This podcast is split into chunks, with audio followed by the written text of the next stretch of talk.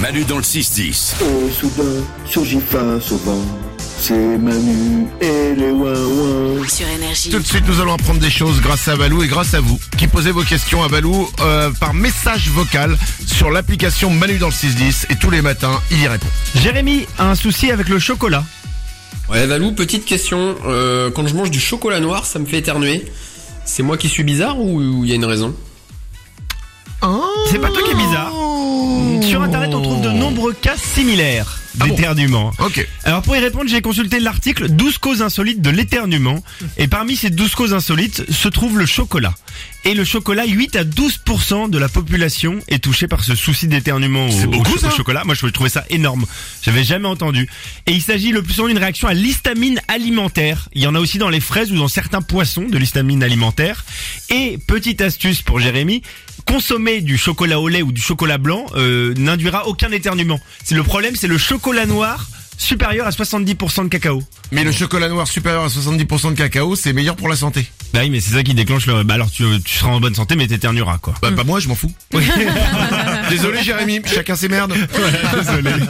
Une autre question. Une question sur une expression pour désigner un endroit lointain. Salut Valou, est-ce que tu sais d'où vient l'expression perpète les oies Eh Mais euh, soigne-toi, hein. Tu as un rhume là. hein. tu, as, tu as un rhume, tu te soignes.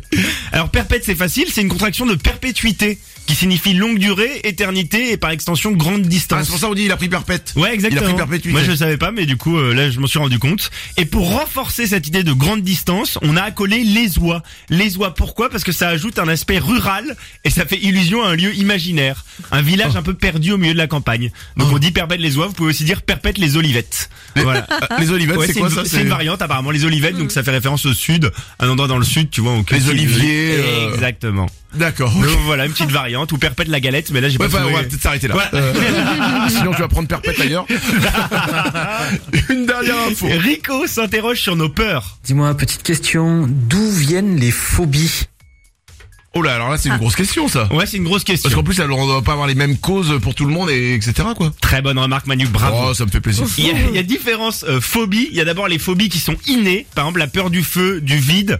Euh, elles sont, elles, elles ont permis à l'espèce humaine de traverser les âges, puisqu'on a ces phobies. C'est-à-dire que nos ancêtres sont morts de ça, peut-être. Et donc la phobie s'est construite de génération en génération. C'est-à-dire qu'au départ, il y a un mec, il est mort en se disant, tiens, c'est du feu, c'est rigolo. Oh merde! C'est exactement Et là, ça. du coup, depuis après, c'est l'endogène. Bah oui. et parce le qu'ils vide, avaient- le mec, il s'est jeté, il s'est dit, je vais voler. Pff. Bah voilà. Et au bout de 25 qui se sont écrasés, on leur fait, bon, Bah, exactement. faisons une réunion parce que là, on a un souci. J'ai remarqué que Bernard, quand il se jette, à chaque fois, il s'écrase comme une merde. Donc, c'est qu'on doit avoir un problème. Bah, c'est exactement ça. Il y a une étude allemande en 2012 qui a montré que la peur des araignées euh, ou des serpents est aussi innée chez nous. Et pareil, ça a traversé les âges. Alors il y a aussi des phobies biologiques comme le vertige, Manu. Je sais Ah. que tu en souffres. Eh bien, c'est une phobie biologique. C'est ton oreille. En fait, t'as un souci à l'oreille interne. J'ai pas de souci à l'oreille interne. Et donc, donc là, c'est pas inné. C'est que ton oreille interne est différente un peu de celle des autres. Non, elle est très bien, mon oreille Et interne. du coup- J'ai une des plus belles oreilles internes d'Europe, figure-toi. Bah, voilà. Et du coup, t'as un souci euh, face au vide qui n'est pas le même que nous, et tu vas avoir développé cette, cette peur, cette phobie.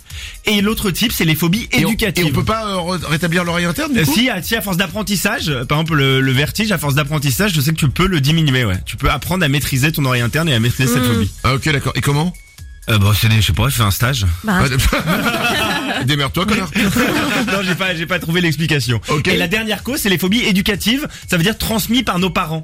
Je sais que moi, ma copine a une peur bleue de l'ascenseur parce que son père, depuis qu'elle est toute petite, lui dit que l'ascenseur c'est dangereux et que tu peux être bloqué dans l'ascenseur. Donc en fait, tes, tes parents te transmettent des phobies, Hmm. les déversent sur toi. Et du coup, t'as- elle monte à pied mille- euh, tous les. Bah, elle a appris à maîtriser sa phobie. Elle a peur, mais elle a appris à maîtriser. Et elle je- vomit mais sur elle. C'est propre. Manu dans le 6-10. Manu et ses ouin-ouin. Sur énergie.